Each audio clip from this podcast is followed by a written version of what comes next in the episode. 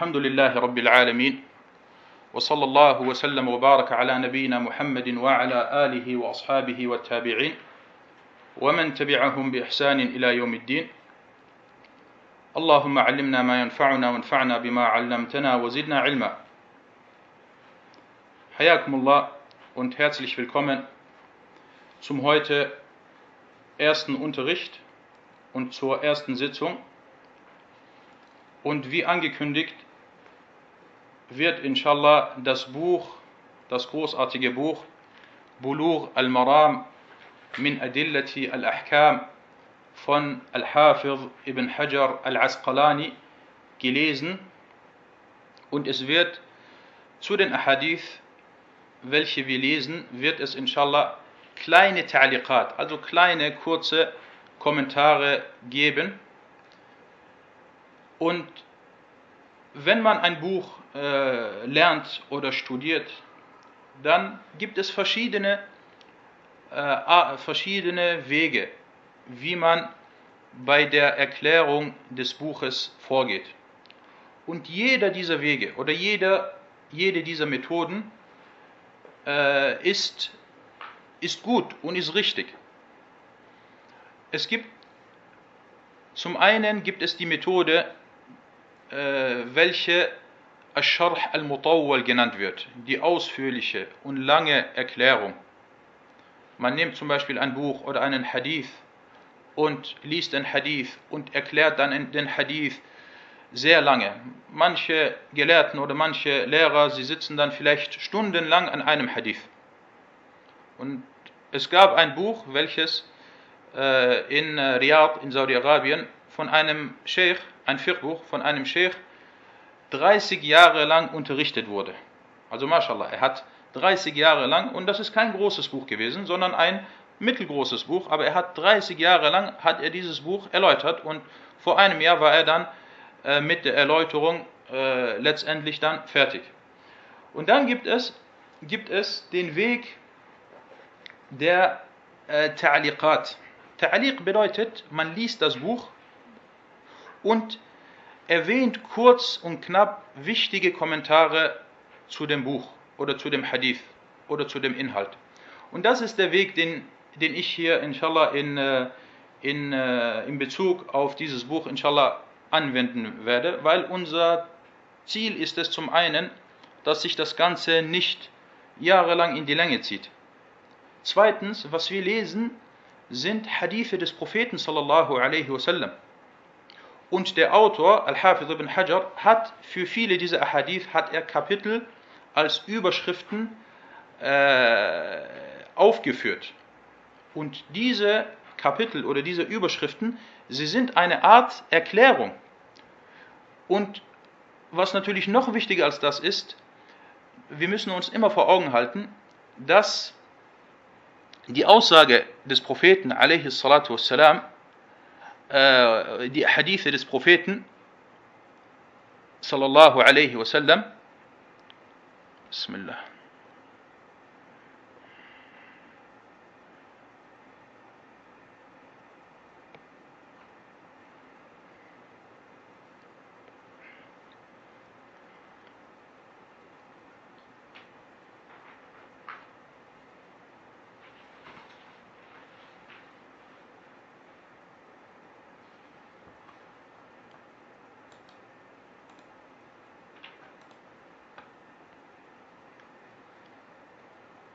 So, Verzeihung, ich glaube, der Ton war kurz weg gewesen. Könnt ihr mich hören?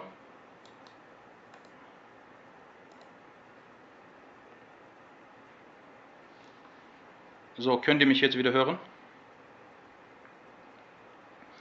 Na, und die Aussagen des Propheten sallallahu alaihi wasallam sind eine Eingebung von Allah und sie sind verständlich. Viele Ahadith oder nicht viele Ahadith, die meisten Ahadith, wenn man sie liest, so versteht man sie. So versteht man sie. Und deswegen äh, ist äh, unser Ziel, dass wir dieses Buch lesen und äh, das Ganze nicht zu sehr in die äh, Länge ziehen. Das soweit äh, zum äh, Buch oder zur Vorgehensweise. Das Buch, was wir lesen, Bulugh al-Maram, ist ein Hadith-Buch welches auf vier Kapitel aufgebaut ist. Und insgesamt gibt es in diesem großartigen Werk circa 1500 Hadithe.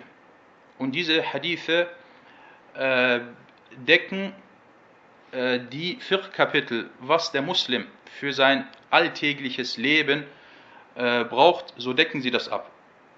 Wie verrichte ich das? Äh, die Gebetswaschung, wie bete ich, wie faste ich, etc. Und dazu kommen wir inshallah noch dann äh, ausführlicher. Der Autor von diesem Buch, Al-Hafiz ibn Hajar, und das ist die Art und Weise, wie vorgegangen werden sollte, dass wenn man ein Buch äh, liest oder ein Buch erklären möchte, dass man natürlich dem Autor des Buches sein Recht gibt und kurz über ihn spricht. Und das werde ich hier in äh, kurzen Sätzen oder in wenigen Sätzen inshallah machen. Und zwar, sein Name ist Ahmed ibn Ali ibn Muhammad ibn Hajar al-Asqalani. Al-Asl, Al-Masri, Al-Mawlid wal-Mansha. Sein Name ist Ahmed. Jedoch ist er bekannt unter dem Namen Ibn Hajar. Und Ibn Hajar, ursprünglich stammte er aus Asqalan. Asqalan ist eine Stadt im heutigen Philistin, nördlich von Gaza, vom Gazastreifen. Aber Ibn Hajar, er ist in Ägypten geboren. Er wurde in Ägypten geboren, er ist dort aufgewachsen und hat dort gelebt und ist auch dort äh, verstorben. Rahimahullah ta'ala. Er kam im Jahre 773 nach der Hijra auf die Welt und verstarb im Jahre 852 nach der Hijra. Und kurz nachdem er auf die Welt kam, verstarb seine Mutter.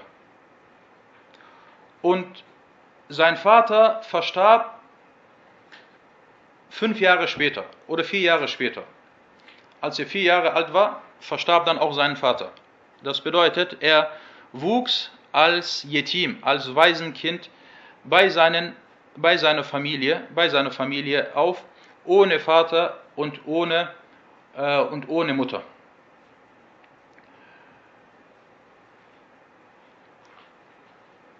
Nachdem er fünf Jahre alt war, wurde er in eine sogenannte Mektab geschickt. Mektab war früher wie eine Schule, wo die Kinder das Lesen und das Schreiben äh, erlernten. Und im, Jahr, im Alter von neun Jahren lernte er den ganzen Koran, konnte er den ganzen Koran auswendig. Und danach, nachdem er den Koran auswendig konnte und davor Lesen und Schreiben gelernt hatte, danach fing er an, sich mit anderen Wissenschaften zu äh, beschäftigen. Und er lernte verschiedene kleine Schriften auswendig und begann dann, nachdem er circa 20 Jahre alt war, fing er an, das erste Mal äh, nach Wissen zu streben, sprich zu verreisen. Er reiste nach äh, Scham, Bilad Scham, das heutige Großsyrien. Er reiste äh, nach äh, Hijaz, sprich äh, das heutige Mekka und Al-Medina. Und er reiste auch in den Jemen.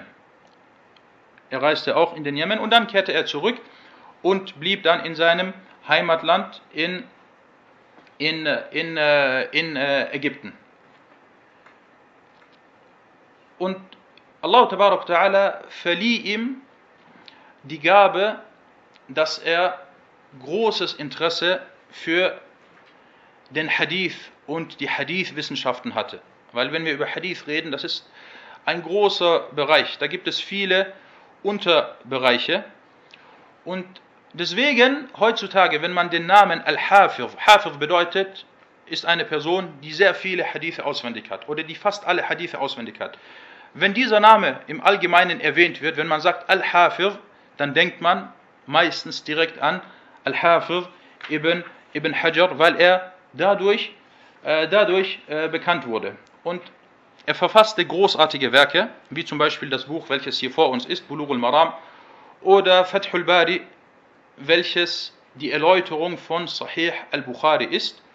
Und manche Gelehrten sagten, wurden gefragt, wieso hat nach Ibn Hajar kaum noch jemand äh, Sahih Bukhari äh, erläutert. Und sie sagten, La hijrata ba'd al-Fath.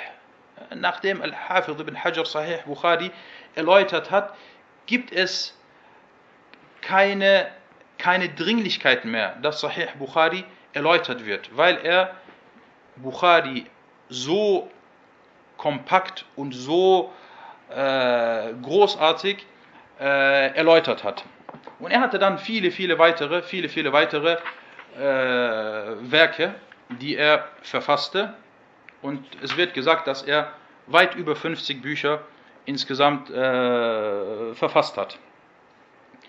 das soweit kurz und knapp zu Al-Hafir äh, Ibn Hajar, rahimahullahu ta'ala. Kommen wir zu der Einleitung, zu der Einleitung des äh, Buches. Die werde ich inshallah kurz äh, lesen. Ich werde sie erstmal auf Arabisch lesen und ihr habt sie hier auf der Tafel äh, vor euch und zwar die deutsche Übersetzung und dann werden wir kurz darüber sprechen, weil da einige wichtige, wichtige Punkte er, äh, erwähnt werden oder genannt werden, die wir dann später, die, mir, die immer wieder auftreten und deswegen äh, werde ich inshallah auf diese Punkte eingehen. قال الحافظ ابن حجر رحمه الله تعالى بسم الله الرحمن الرحيم ربي يسر بخير الحمد لله على نعمه الظاهرة والباطنة قديما وحديثا والصلاة والسلام على نبيه ورسوله محمد وآله وصحبه الذين ساروا في نصرة دينه سيرا حثيثا وعلى أتباعهم الذين ورثوا علمهم والعلماء ورثة الأنبياء أكرم بهم وارثا وموروثا. أما بعد فهذا مختصر يشتمل على أصول الأدلة الحديثية للأحكام الشرعية. حررته تحريرا بالغا ليصير من يحفظه من أقرا بين أقرانه نابغا ويستعين به الطالب المبتدئ ولا يستغني عنه الراغب المنتهي. وقد بينت عقب كل حديث من أخرجه من الأئمة لإرادة نصح, نصح الأمة. فالمراد بالسبعة أحمد والبخاري ومسلم وأبو داود والنسائي والترمذي وابن ماجة وبالستة ما عدا أحمد وبالخمسة ما عدا البخاري ومسلم وبالأربعة من عدا الثلاثة الأول وبالثلاثة من عداهم والأخير وبالمتفق وبالمتفق البخاري ومسلم. وقد لا وقد لا أذكر معهما غيرهما وما عدا ذلك فهو مبين وسميته. بلوغ المرام من من أدلة الأحكام. والله أسأل ألا يجعل ما علمنا علينا وبالا وأن يرزقنا العمل بما يرضيه سبحانه وتعالى Das ist die Einleitung. Inshallah, ich lese die kurz äh, auch auf Deutsch nochmal vor.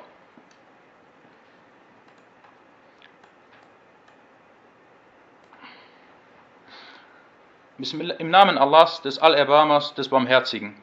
Alles Lob gebührt Allah für seine äußeren und inneren Wohltaten von früher und heute. und der Segen und Frieden seien auf seinem Propheten und Gesandten Muhammad, seiner Familie und seinen Gefährten, die schnell und intensiv für die Unterstützung seiner Religion marschierten, und auf ihren Befolgern, die ihr Wissen erbten. Und die Gelehrten sind die Erben der Propheten. Welch Ehre sowohl den Erben als auch das Vererbte. Um fortzufahren. Dies ist eine Kurzfassung.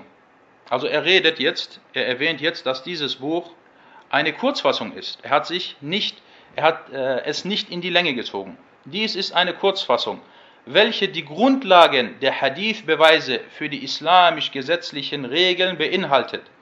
Ich habe es tiefgründig geschrieben, damit derjenige, der es auswendig lernt, herausragt der Student im Anfang seines Studiums es sich als Hilfe nimmt und der Interessierte, der im Abschluss ist, nicht darauf verzichten kann. Das bedeutet, dieses Buch sowohl der Anfänger als auch der Fortgeschrittene, beide brauchen dieses Buch. Der Anfänger, wenn er anfängt, Hadithe auswendig zu lernen und sich mit dem Fiqh der Hadithe zu beschäftigen, so ist dieses Buch, welches wir hier zusammen lesen, eines der herausragendsten und äh, zu empfehlendsten Bücher.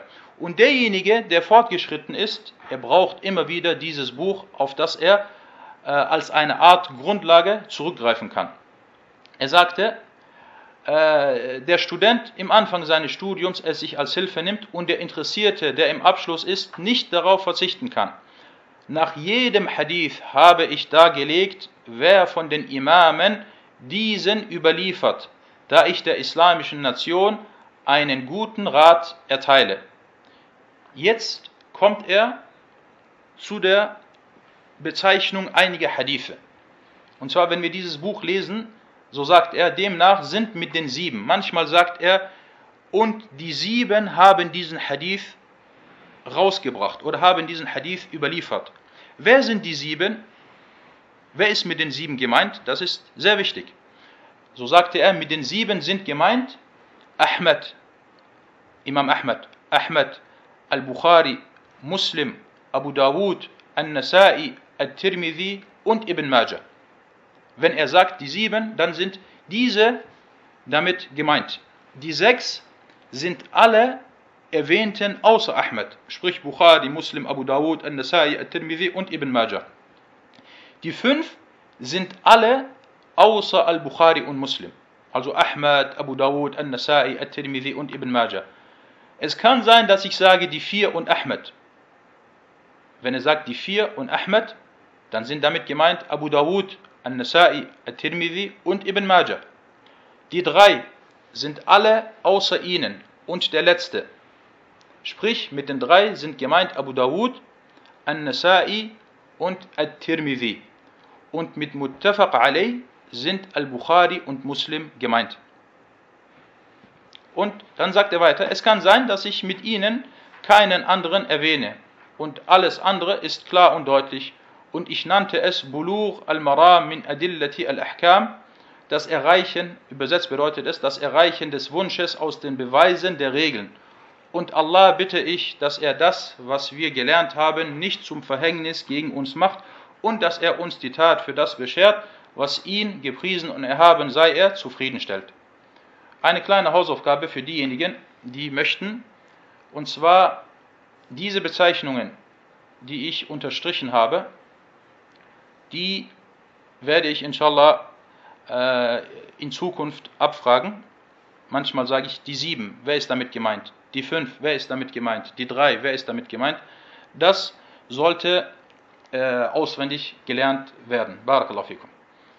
Na, soweit zur, zur äh, Einleitung des Buches und inshallah beginnen wir, beginnen wir äh, mit mit dem Hadith oder mit dem, äh, mit dem äh, ersten Hadith, mit dem ersten Kapitel. نعم اقرأ.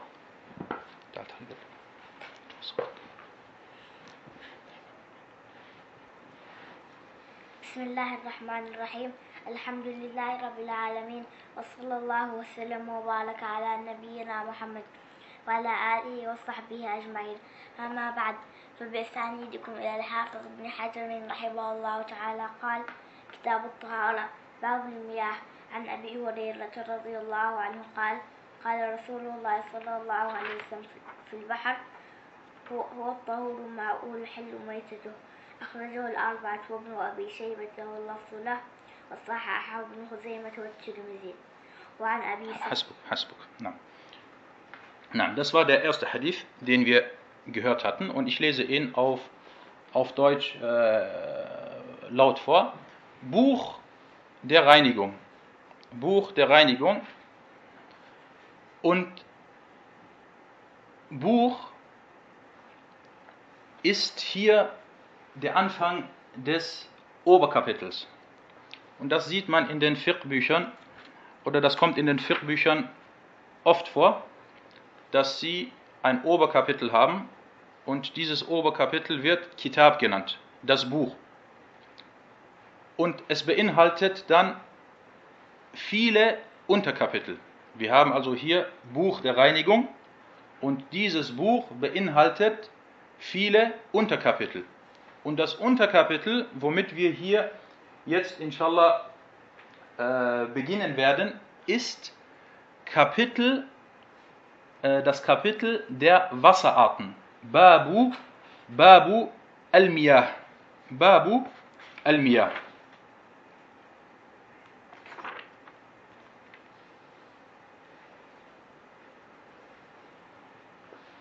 Und dann sagte er, der erste Hadith, Abu Huraira, möge Allah mit ihm zufrieden sein, berichtete, dass der Gesandte Allahs, Allahs Segen und Frieden auf ihm, über das Meer sagte, sein Wasser ist rein und das Tote darin ist erlaubt für den Verzehr. Und dieser Hadith wurde überliefert von den vier, von den vier, und wir wissen jetzt, wer die vier sind, oder wir sollten wissen, wer die vier sind, und von Ibn Abi Shayba, von dem auch der Wortlaut stammt. Ibn Khuzayma und At-Tirmidhi stuften ihn als, äh, als, authentisch, als authentisch ein. Wir werden inshallah oder ich werde versuchen, ab und zu, äh, wenn wir einen Hadith haben, zunächst über den Bereich des Hadithes zu sprechen. Sprich, äh, wer ist der Überlieferer? Wer hat den Hadith rausgebracht? Und wie ist der Hadith, wie ist der Hadith äh, einzustufen? Dieser Hadith, Barakallahu fikum, wurde von Abu Huraira, von dem edlen Sahabi Abu Huraira äh, berichtet. Und ich glaube, jeder von uns, jeder von uns äh, kennt äh, Abu Huraira. Abu Huraira, sein Name, was seinen Namen angeht, so gibt es über 30 verschiedene äh, Ansichten. Weil er unter seiner Kunja, weil er unter seinem Beinamen bekannt war. Jedoch sagen viele Gelehrten, das, was äh, am ehesten zutrifft, ist, dass sein Name entweder Abdurrahman ibn Sakhr war oder Abdullah ibn Amir. Diese zwei Ansichten sind die bekanntesten. Entweder Abdurrahman ibn Sakhr oder Abdullah ibn Amir. Und Abu Huraira hat mit Abstand die meisten Hadithe überliefert. Er hat insgesamt über 5700 Hadithe äh, überliefert. Und Abu Huraira verstarb im Jahre 98 oder Afan, im Jahre 58 oder 59 nach der Hijra.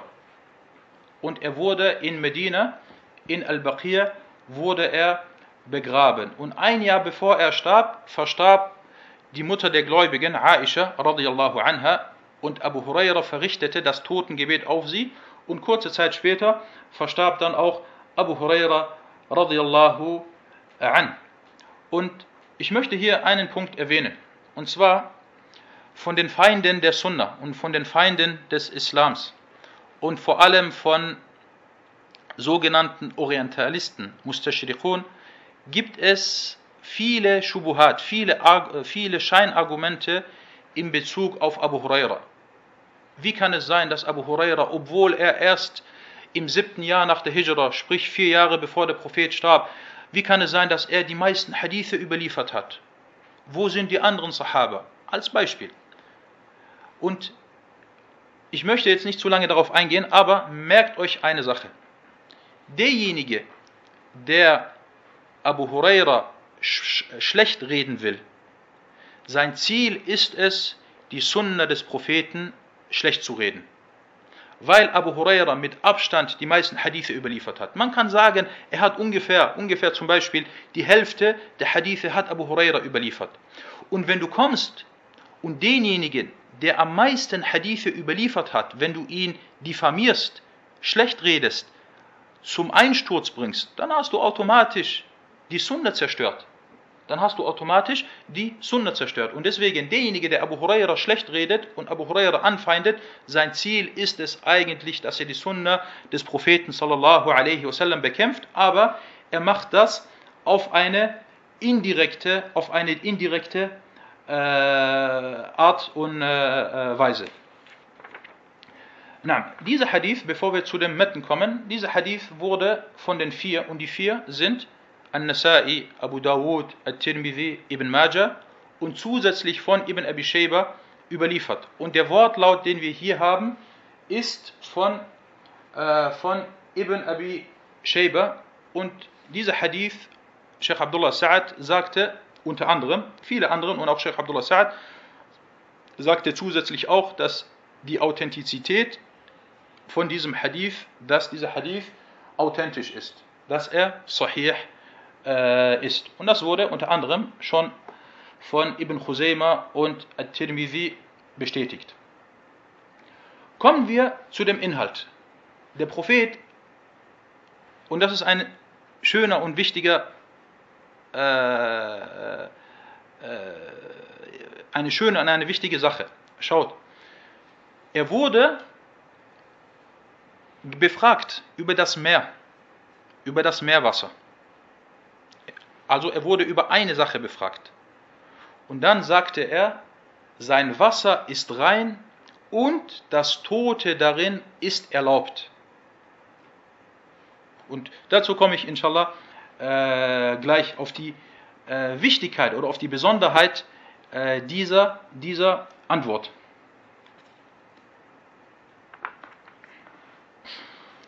Wir entnehmen aus diesem Hadith folgenden Nutzen. Und diejenigen, die möchten, das haben wir auch früher bei den Unterrichten so gemacht, ich habe immer einen Hadith erwähnt und dann, weil das ist vielleicht leichter für uns alle, und dann bin ich sie äh, äh, einzeln durchgegangen, die wichtigsten Stichpunkte. Erstens, erster Nutzen, zweiter Nutzen, dritter Nutzen, vierter Nutzen und so weiter. Und so werde ich das auch inshallah hier bei diesem Hadith oder im Allgemeinen bei, dieser, bei diesen Sitzungen machen. Der erste Nutzen, den wir aus diesem Hadith äh, entnehmen, die Reinheit des Meerwassers im Allgemeinen, ohne zu, ohne zu unterscheiden. Das Wasser des Meeres, egal ob Salzwasser oder Süßwasser, ist rein. Man sagt Tahur. Und mit rein ist hier gemeint es ist sowohl rein in sich selbst als auch reinigend. Was ist damit gemeint? Wie kann man das verstehen? Du hast jetzt Meerwasser und du hast zum Beispiel Schmutz an deiner Kleidung. Du kannst mit dem Meerwasser diesen Schmutz von deiner Kleidung säubern. Erstens. Und du kannst dich mit diesem Meerwasser kannst du dich fürs Gebet reinigen. Es ist also in sich reinigend und es reinigt. Ich nenne ein anderes Beispiel. Wir haben jetzt zum Beispiel, sagen wir mal, wir haben, wir haben Milch. Milch ist zwar kein Wasser, aber es ist, es ist flüssig. Die Milch selbst, ist sie rein? Sie ist rein. Kann man sich damit reinigen, indem man mit der Milch die Gebetswaschung vollzieht? Kann man das machen? Nein, das kann man nicht machen. Das kann man nicht machen. Das als äh, ein Beispiel, damit wir verstehen, was damit gemeint ist. Es ist in sich selbst rein und es reinigt. Es reinigt, also damit ist gemeint, es reinigt, äh, wenn man damit die Gebetswaschung vollzieht. Das ist äh, der erste Nutzen. Und das ist fast die Aussage von allen Ulama es gibt eine kleine, kleine Meinungsunter oder es gibt eine Meinung von manchen Gelehrten, die etwas anderes besagt, aber die meisten Gelehrten, die Mehrzahl der Gelehrten, sind dieser Meinung. Das war der erste Nutzen. Der zweite Nutzen, das Meerwasser, es reinigt sowohl den Hadath al-Akbar als auch al-Asghar. Es gibt zwei Arten von Unreinheit bei dem Muslim oder bei den Menschen. Die große, die große rituelle Unreinheit, sprich, wenn man zum Beispiel, äh, wenn man zum Beispiel mit seiner Frau verkehrt hat, dann ist man im Zustand der großen rituellen Unreinheit. Und dann gibt es den Zustand der kleinen rituellen Unreinheit. Al-Hadathul Asghar. Das ist zum Beispiel, wenn man auf die Toilette gegangen ist. Das Meerwasser reinigt beide Arten der rituellen Unreinheit, sowohl die kleine als auch die große. Und darüber hinaus reinigt das Meerwasser auch die Kleidung und den Ort. Du bist zum Beispiel äh, an einem Ort und auf diesem, an dieser Stelle gibt es Unreinheit. Ein kleines Kind ist zum Beispiel gekommen und hat dort äh, uriniert. Und dann kommst du und schüttest Wasser auf diese Stelle. Durch dieses Schütten des Wassers wird dieser Ort gereinigt. Das war der oder das ist der zweite Nutzen, den wir aus diesem Hadith entnehmen. Der, der dritte Nutzen, der dritte Nutzen, den wir aus diesem Hadith entnehmen, ist, dass wenn das Wasser oder wenn, wenn, wenn der Geschmack des Wassers oder die Farbe des Wassers oder der Geruch des Wassers mit etwas Sauberem geändert wird, dann bleibt das Wasser trotzdem weiterhin in, seine ursprünglichen, in seinem ursprünglichen Zustand. Was ist damit gemeint? Wir haben jetzt zum Beispiel, wir haben jetzt zum Beispiel einen großen Topf oder eine große Schüssel äh, und darin ist Wasser. Und wir haben jetzt etwas, etwas Milch, etwas Milch in diesen großen Topf geschüttet. Milch ist sauber oder nicht sauber? Milch ist sauber, aber es reinigt nicht. Es ist sauber, aber es reinigt nicht. Du kannst nicht mit Milch Wudu machen. Diese Milch, die wir jetzt in diesen großen, in diesen großen äh, Topf oder in diese große Schüssel äh, äh, gegossen haben, sie ändert nichts Großartiges an dem Wasser. Und weil sie nichts Großartiges an dem Wasser ändert, und das bleibt das Wasser weiterhin in seinem ursprünglichen Zustand. Und das ist eine Sache, die oft passiert. Zum Beispiel bei Flüssen. Bei Flüssen ist es so, dass, wie nennt man das, äh, was vom äh, Moos, ich glaube man nennt das Moos, welches ins Wasser äh, fällt oder Blätter von den Bäumen, die in das Wasser fallen. Ihr kennt das, ha? Man, hat, man ist an einem Fluss und dann sieht man viele äh, Blätter, die in den Fluss gefallen sind. Und der Fluss wurde ein bisschen geändert. Hm, die Farbe hat sich vielleicht ein bisschen geändert, der Geruch hat sich vielleicht ein bisschen geändert, aber es ist trotzdem weiterhin rein, weil das, was in den, in, in den Fluss gefallen ist, ist etwas Sauberes, ist etwas, was Tahir ist. Und deswegen bleibt das Wasser weiterhin in seinem ursprünglichen Zustand, dass es rein ist und dass es reinigt. Drittens, drittens, nein, davon, äh, viertens, der vierte Nutzen aus dem Hadith, das Tote darin, also das Tote im Meerwasser, ist halal, ist erlaubt. Das Tote im Meerwasser ist erlaubt. Was ist damit gemeint? Ein Tier, welches ursprünglich nur im Wasser lebt, wie zum Beispiel der Fisch, wie zum Beispiel die Wale, äh, und es stirbt dann im Wasser. Es stirbt dann im Wasser.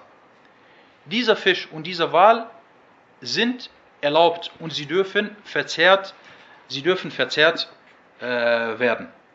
Aber wichtig, wir reden hier von Tieren, die nur im Wasser leben, nicht Tiere, die teils im Wasser leben und teils außerhalb des Wassers leben. Und dazu komme ich noch. Das war viertens, ja, das war der vierte Nutzen. Der vierte Nutzen. Der fünfte Nutzen, der Prophet sallallahu alaihi wasallam sagte, sagte hier, er sagte, äh, huwa at-tahuru, mit Alif Lam ist das gekommen.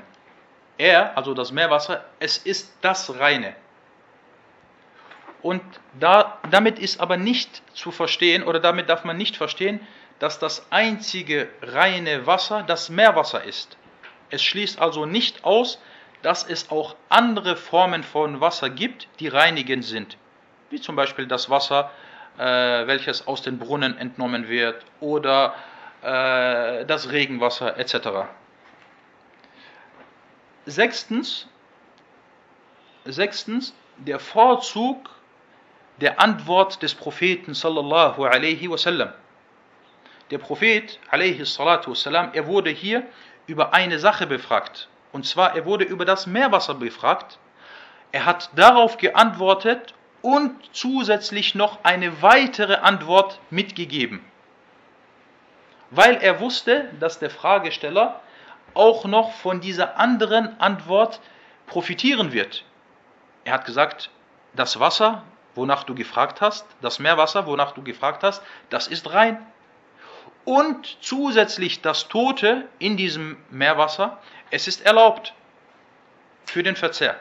Und das ist eine Besonderheit, eine der vielen Besonderheiten des Propheten والسلام, und eine Eigenschaft, die man sich aneignen sollte, dass wenn man manchmal eine Sache gefragt wird, dass man darauf antwortet und vielleicht noch, wenn man davon ausgeht, dass das wichtig ist, noch äh, die Frage oder die Antwort ausweitet und eine, Zusatz, eine weitere Antwort dem Fragesteller noch äh, mitgibt. Das war sechstens, oder? Sechstens oder siebtens? Was hat mir gesagt? Sechstens. Nein. Siebtens, Imam Ash-Shafi'i, rahimahullah, sagte, dieser Hadith beinhaltet die Hälfte des Wissens über die Reinigung. قال الشافعي هذا الحديث نصف علم الطهارة dieser Hadith beinhaltet das halbe Wissen über, über die Reinheit. Also daraus entnehmen wir die Wichtigkeit von diesem Hadith. Wie viele wichtige Nutzen aus diesem Hadith entnommen werden. Und es gibt da noch viele weitere Nutzen, aber ich beschränke ich, beschränke mich hier auf diese sieben Punkte, die ich äh, genannt hatte. Kommen wir zu einem zusätzlichen Thema, was mit dem Hadith oder was mit dem Erläuterten äh, zu tun hat. Und zwar Imam Abu Hanifa, Imam Abu Hanifa war der Ansicht, dass nur der Fisch und die Wale erlaubt sind. Wir reden jetzt hier über Tiere, die im Meer leben oder die in den Seen leben. Imam Abu Hanifa, das ist die erste Meinung. Die erste Meinung ist, dass nur äh, Fische und Wale erlaubt sind. Weil ihr wisst, im Meer, aus dem Meer gibt es noch viele andere Arten von Tieren, die darin äh, leben. Dazu kommen wir inshallah auch gleich. Das ist die erste Ansicht. Die zweite Ansicht ist die Ansicht von Imam Ahmed und äh, die Rechtsschule von Imam Ahmed, die besagt, alle Tiere, die im Meer leben oder die in den Seen leben, sind erlaubt. Mit Ausnahme von drei Tieren. Erstens, Al-Difda, der Frosch, zweitens Al-Hayya, die Schlange und drittens At-Timsah, der Krokodil. Er sagte, alle Tiere, die im, im, äh, im, äh, im Wasser leben, im Meer leben, sind erlaubt, mit Ausnahme von diesen drei Arten von Tieren. Er sagte, was den Frosch und was die Schlange angeht, weil sie Tiere sind, vor denen man sich ekelt. Und was das Krokodil angeht, weil es Schneidezähne hat. Weil es Schneidezähne hat. Das ist die zweite Ansicht. Die dritte Ansicht, das ist die Ansicht von, Imam, von den zwei Imamen, Imam Malik und Ash-Shafi'i, die besagt, dass alle Arten von Tieren, die im Meer leben, erlaubt sind. Ohne Ausnahme. Und sie nehmen als Beweis diesen Hadith, weil sie sagen, dieser Hadith ist allgemein und bezieht sich auf alle Arten von äh, Tieren. Also ich wiederhole nochmal, die erste Ansicht ist die Ansicht der Ahnaf, der Rechtsschule von Imam Abu Hanifa, rahimahullah. Sie besagt, dass nur Fische und Wale erlaubt sind. Muscheln zum Beispiel, Garnelen oder äh, was gibt es noch, nennt mal äh, einige Beispiele. Diese Sachen sind bei ihnen nicht erlaubt. Deswegen ein Hanafi, jemand, der der Rechtsschule von Imam Abu Hanifa angehört, er darf keine Garnelen essen. Er, er darf kein Schrimps essen. Er darf keine äh, Krabben essen. Er darf keine Seeschnecken essen. Er darf keine, genau, und so weiter. Er darf keinen, äh, keine Seehunde. Nein. Die zweite Ansicht ist die Ansicht von Imam Ahmed. der Rechtsschule der Hanabila. Sie besagt, alle Arten von Tieren sind erlaubt, mit Ausnahme von Fröschen, Schlangen und Krokodilen. Und die dritte Ansicht, das ist die Ansicht von Malik, von, von Imam Malik und der Shafi'i, die besagt, dass man alles essen darf, ja, ohne, ohne äh, Ausnahme. Ohne Ausnahme. Na, das soweit zu, äh, zum ersten Hadith. Und inshallah nehmen wir noch, ich weiß nicht, äh, Könnt ihr noch oder sollen wir heute hier stehen bleiben? Weil ich hatte vorgehabt, dass wir heute fünf Hadithe, dass wir heute fünf Hadithe durchnehmen, aber äh, fünf wird wahrscheinlich etwas zu viel. Wenn ihr möchtet, nehmen wir noch den zweiten und den dritten Hadith.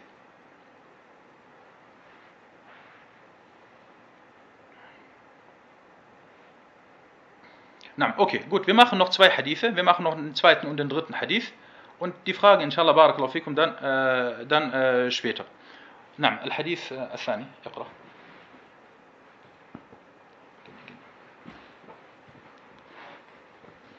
عن أبي سعيد وعن أبي سعيد الخدري رضي الله عنه قال قال رسول الله صلى الله عليه وسلم إنما الماء طهور لا ينجس لا ينجسه لا ينجسه. لا ينجسه شيء. أخرجه الثلاث وصححه أحمد. نعم إنما الماء طهور. أحسنت. نعم. Das ist der zweite Hadith.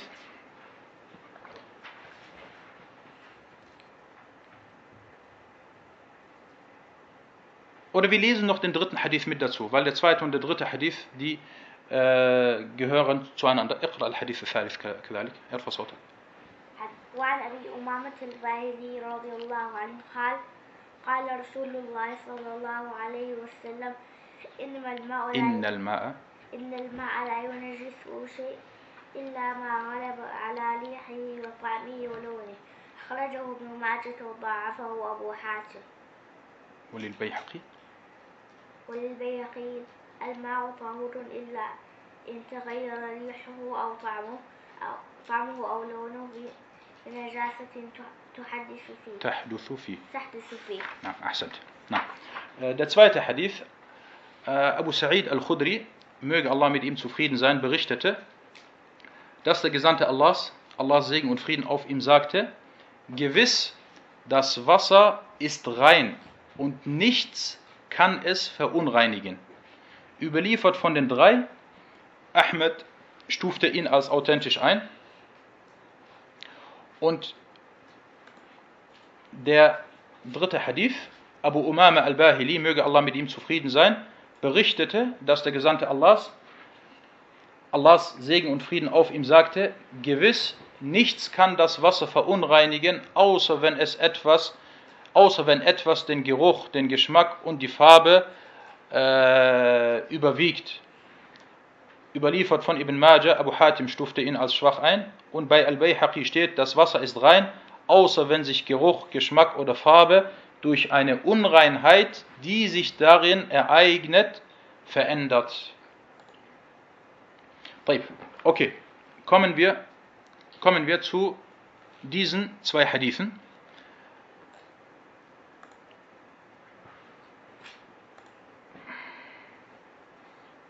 Wir haben hier im zweiten Hadith haben wir den Sahabi, den Rawi Abu Sa'id äh, al-Khudri. Und sein Name ist Sa'ad ibn Malik.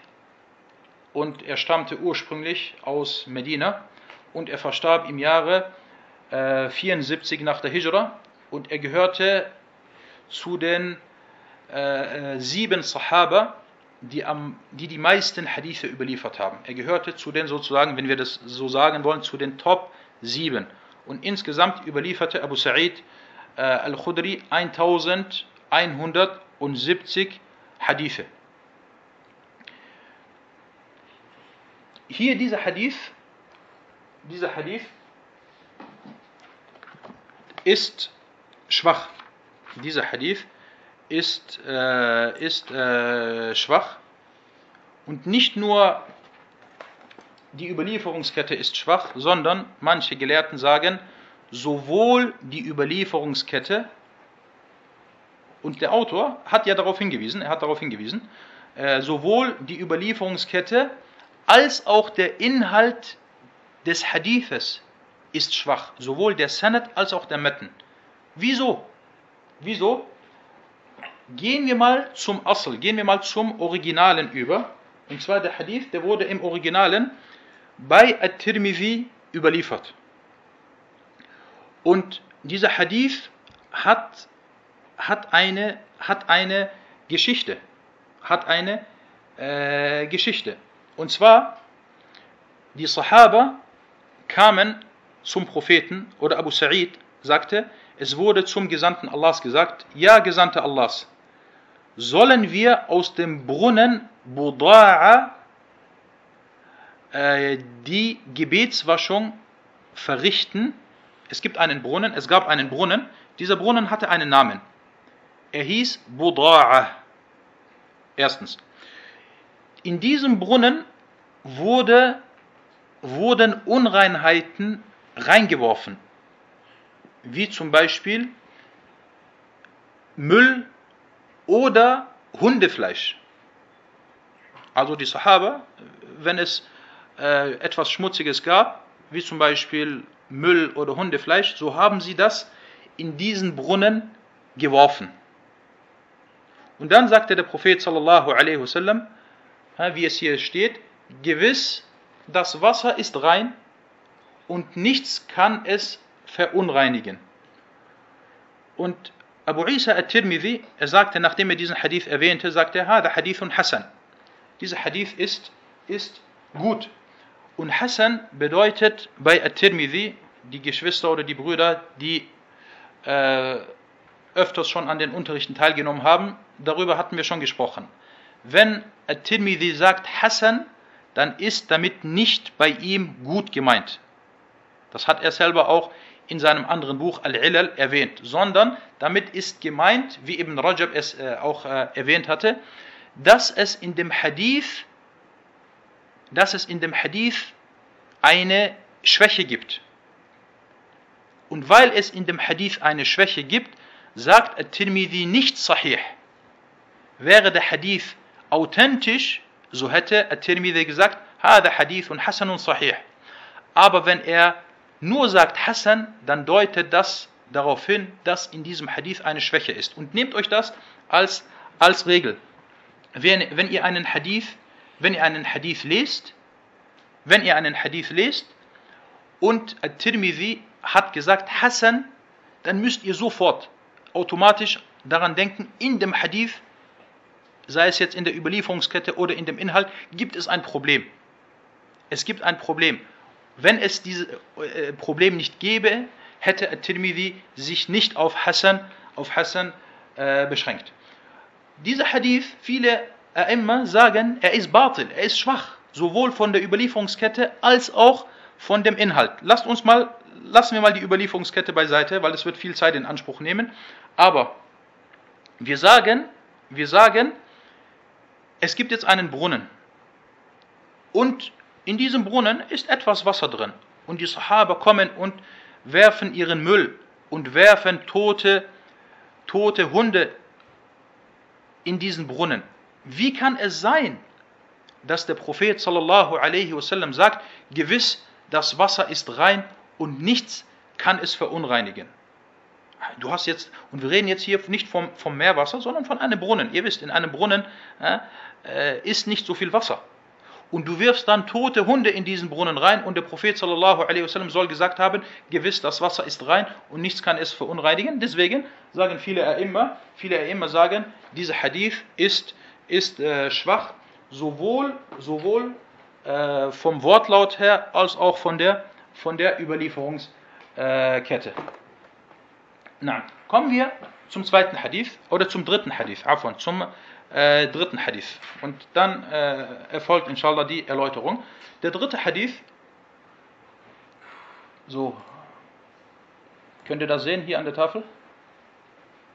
So, Abu Umama al-Bahili, Abu Umama al-Bahili radiallahu an. Erstmal reden wir über den, über den äh, Sahabi. Und zwar, er ist Abu Umama ibn Ajlan al-Bahili. Und er gehörte zu den Sahaba, die unter dem äh, unter der Shajara, unter dem Baum den Treueeid für den Propheten sallallahu alaihi wasallam leisteten. Und insgesamt waren es ca. 1400 Sahaba, die an dem besagten Tag diesen Treueeid geleistet haben.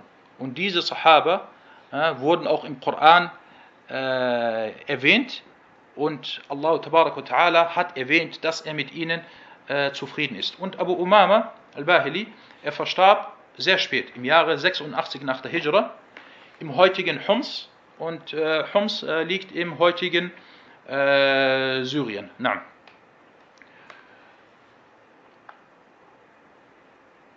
In diesem Hadith sagte der Prophet sallallahu alaihi wasallam, also Abu Obama al-Bahili berichtete, dass der Gesandte Allah sallallahu alaihi wasallam, Allah Segen und Frieden auf ihm sagte, gewiss, nichts kann das Wasser verunreinigen, außer wenn etwas den Geruch, den Geschmack und die Farbe überwiegt. Überliefert von Ibn Majah und Abu Hatim stufte ihn als schwach ein und al-Bayhaqi, bei Bayhaqi kommt dann eine andere, äh, ein anderer Wortlaut. Dieser Hadith, was die Überlieferungskette angeht, so ist in der Überlieferungskette Schwäche oder die Überlieferungskette ist schwach. Aber die Bedeutung des Hadithes ist richtig. Das ist eine Vorgehensweise der Gelehrten. So urteilen sie manchmal über die Überlieferungskette. Sie sagen, die Überlieferungskette ist schwach von diesem Hadith, von diesem einzelnen Hadith. Aber der Inhalt und die Bedeutung des Textes des Gesagten, so stimmt das. So ist das äh, richtig. Und das gilt hier für den Hadith von Abu Umama. Was den anderen Hadith angeht, der bei Al-Bayhaqi ist, das Wasser ist rein, außer wenn sich Geruch, Geschmack oder Farbe durch Unreinheit, die sich darin ereignet, verändert, so ist diese Überlieferung nicht authentisch, sondern sie ist, sie ist äh, schwach. Kommen wir kurz zu, zu äh, der Erläuterung von diesen zwei Hadithen, vom zweiten und vom dritten Hadith. Und ich gehe da auch wieder, inshallah, äh, so vor, dass ich sage erstens, zweitens äh, und äh, drittens.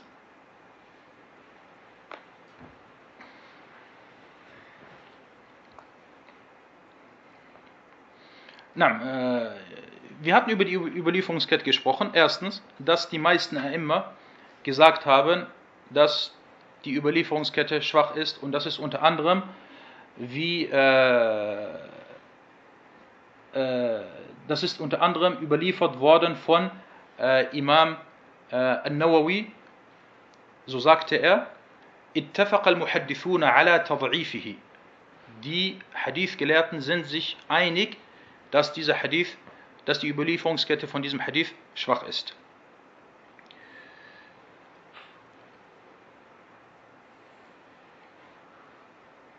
Hier der Gesandte Allahs, er sagte, Al-Ma'u Tahurun.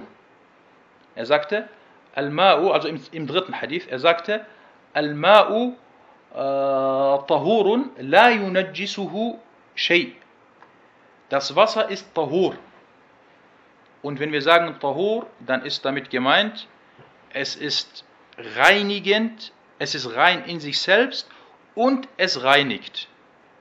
Tahur Nochmal, ich wiederhole, und das hatte ich schon im ersten Hadith erwähnt, es ist, äh, es ist, rein, es ist rein und es reinigt. Außer wenn eines der drei Sachen dem Wasser entzogen wird. Außer wenn eines der drei Sachen dem Wasser entzogen wird. Wir haben jetzt Wasser, und zum Beispiel, wir haben einen großen Eimer Wasser, da sind 20 Liter Wasser drin und wir sagen, dieses Wasser ist Tahur, es ist rein, es ist rein und es reinigt. Aber wenn, der, wenn diesem Wasser eines der drei folgenden Sachen entzogen wird, dann ist es nicht mehr reinigend. Zum Beispiel, äh, der Geruch ändert sich oder der Geschmack ändert sich oder die Farbe ändert sich.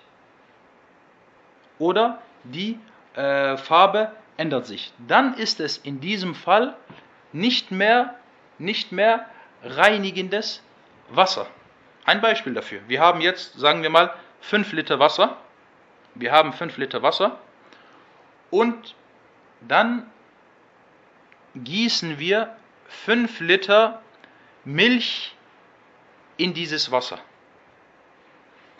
Automatisch ändert sich, automatisch ändert sich äh, der Geruch oder sagen wir nicht der Geruch, automatisch ändert sich die Farbe äh, des, äh, des Wassers und der Geschmack ändert sich.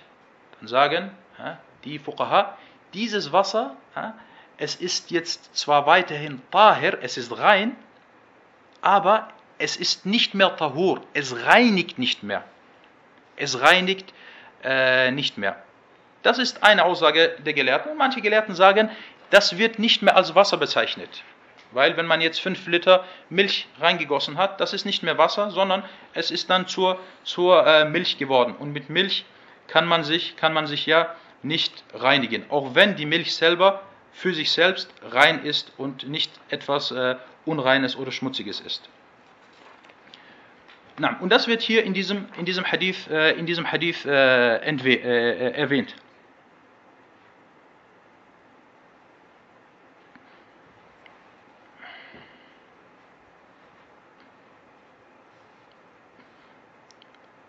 Zweiter Punkt, zweiter Punkt oder zweiter Nutzen. Es wurde die Konsens der Umma überliefert oder erwähnt, dass wenn das Wasser durch Unreinheit sich ändert, dass es unrein ist. Ich bringe wieder das Beispiel von von vorhin, wir haben, fünf, wir haben, ein, wir haben ein Gefäß mit 5 Liter Wasser. Okay, das erste Beispiel war mit Milch. Jetzt bringen wir das Beispiel äh, mit etwas Unreinem. Wir haben ein Gefäß mit 5 Liter Wasser. Und dann gießen wir jetzt in diese 5 Liter Wasser, gießen wir etwas Unreines.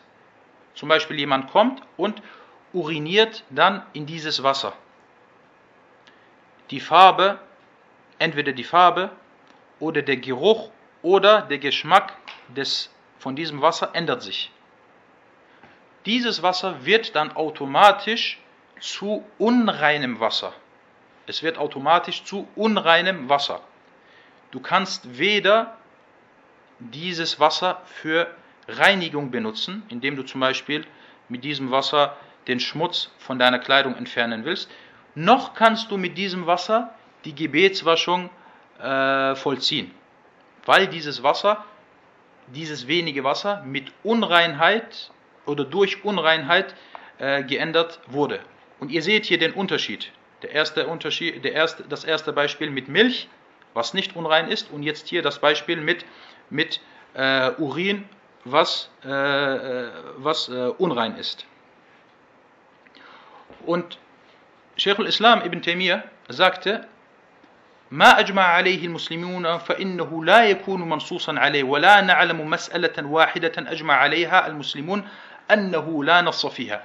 Er erwähnte, das ist eine, in einem langen Text erwähnte er die, äh, die Konsens der Muslime in Bezug auf das, was wir, was ich gerade erwähnt hatte. Und er sagte dann, das, worauf sich die Muslime einig sind, so, be, so äh, basiert das immer auf einen basiert das immer auf einen äh, Text. Na, das sind die wichtigsten Nutzen, die wir aus diesen äh, letzten zwei Hadithen entnehmen. Und wie gesagt, die zwei Hadithe, also der zweite und der dritte Hadith, zwar sind die Überlieferungsketten dieser Hadithe schwach, aber der Inhalt, welcher in diesen Hadithen erwähnt wurde, ist richtig. Und zwar, dass das Wasser äh, nicht verunreinigt wird, außer wenn etwas den Geruch, den Geschmack oder die Farbe überwiegt bzw. Äh, ändert. Na, und äh, dann sind wir inshallah somit mit dem heutigen ersten Unterricht äh, fertig. هذا والله تعالى أعلم وصلى الله على محمد